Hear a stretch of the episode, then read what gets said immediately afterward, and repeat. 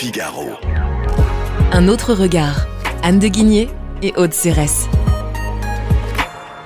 Bonjour Anne de Guigné. Bonjour Aude Cérès. Dans votre ouvrage Ils se sont si souvent trompés, vous analysez 10 erreurs économiques à travers les siècles. Un ouvrage qui nous rappelle que les phénomènes économiques que nous vivons aujourd'hui ne sont pas nouveaux, loin de là, et votre premier chapitre précisément est consacré à l'inflation. Si les brouettes remplies de billets de la République de Weimar sont l'un des symboles mondialement connus de l'envolée des prix, le premier chapitre de votre ouvrage nous emmène sous l'Empire romain et plus précisément en 301 de notre ère sous l'empereur Dioclétien. Ce dernier décide de bloquer le prix de dizaines de biens et services. Comment en est-on arrivé là?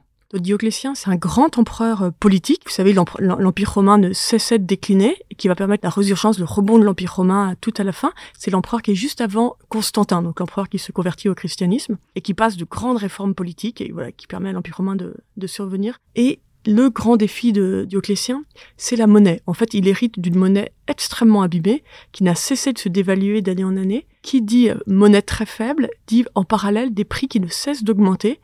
Et il a une vraie tension sociale autour des prix. C'est ça qui m'a beaucoup intéressé. On est en période inflationniste, même si ça va un peu mieux depuis quelques mois. Il est confronté au même problème que les dirigeants aujourd'hui. Et il va prendre une décision qui en fait qui est celle qui a été prise euh, par des dirigeants actuels, euh, notamment en Hongrie, Viktor Orban, fait comme Dioclétien, c'est-à-dire en effet de mettre un prix limite sur euh, toutes les transactions de la vie quotidienne de l'Empire romain.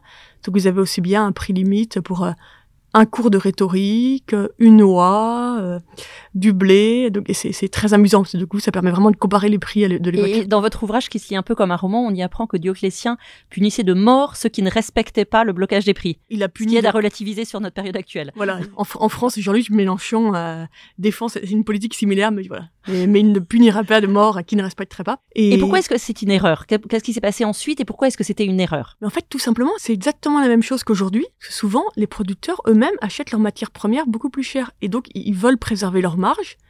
Et au final, les prix aux consommateurs sont plus élevés. Parfois, c'est vrai, les marges sont trop fortes. Parfois, la régulation doit un petit peu surveiller, ajouter de la concurrence pour surveiller que les prix ne soient pas trop élevés. Mais parfois, c'est simplement un effet mécanique de l'augmentation des matières premières. Donc, si vous limitez les prix, tout simplement, les producteurs se retirent du marché. Donc, qu'est-ce qui se passe? Vous avez un développement très fort du troc, du marché noir. Ce qui s'est passé sous Dioclétien, le, phénomène de troc. Exactement ce qui se passe sous Dioclétien. L'économie euh, légale s'effondre encore plus, la monnaie aussi, les impôts s'effondrent. Et, par ailleurs, se développe toute une, une, économie informelle de troc. Et en fait, ça va créer énormément de tensions sociales. Donc voilà, tout le monde se débrouille hors du cadre de, de l'édit. Mais par contre, les salaires ont été aussi limités. Et les seuls qui n'arrivent pas à s'en sortir sont les soldats, dont le solde a été limité et qui ne peuvent plus rien s'offrir. D'où des, des, beaucoup de rébellions de soldats à l'époque. Donc c'est une erreur et pourtant, vous l'avez évoqué, ce mode de fonctionnement s'est reproduit à plusieurs reprises et encore récemment. Comment est-ce que vous expliquez cela? Ça peut se justifier à quelques moments précis, pour des biens précis, dans des moments réglementés. Mais après, je pense qu'il y a aussi cette envie des politiques de répondre à la demande populaire. Et il y a une demande très forte, en effet, de blocage des prix. il y a quelques mois, on en a débattu à l'Assemblée. En Europe, Orban a passé une loi limitant tous les prix de la pomme de terre, les crèmes fraîches. Et Orban a l'inflation la plus élevée d'Europe. Hein. Il s'est passé exactement la même chose, puisque au final, sous les tensions, l'inflation augmente. Donc c'est vraiment, justement, c'est cette question de la, tension de la politique entre euh, la demande de la population, le techno qui voit la juste mesure mais qui est impopulaire.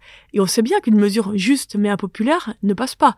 D'ailleurs, Macron, lui, a plutôt bien joué avec ses boucliers euh, tarifaires. Il a réussi à limiter les prix sans passer par ces mécanismes qui cassent le marché. Merci Anne de Guigné. Je rappelle que votre ouvrage Ils se sont si souvent trompés est publié aux éditions du Rocher et nous poursuivrons notre voyage dans le temps au cours de l'été. Merci. Merci Aude. Nos ados ont vu tous les Miyazaki. Ils rêvent qu'on les emmène au Japon. Alors je vous donne rendez-vous au musée Ghibli à Tokyo, où vous serez transporté dans l'imaginaire du studio. Incroyable. Mon mari, lui, rêve de s'immerger à fond dans la culture nippone. Après un cours de dessin manga avec un artiste, je vous propose d'assister à une cérémonie du thé. Waouh. Et pour une expérience unique jusqu'au soleil levant, je vous ai réservé une nuit dans un joli ryokan avec un dîner traditionnel. je nous y vois déjà. Avec Marco Vasco, ne rêvez plus. Vivez votre voyage l'esprit libre. Rendez-vous sur marcovasco.fr pour imaginer votre prochain voyage sur mesure.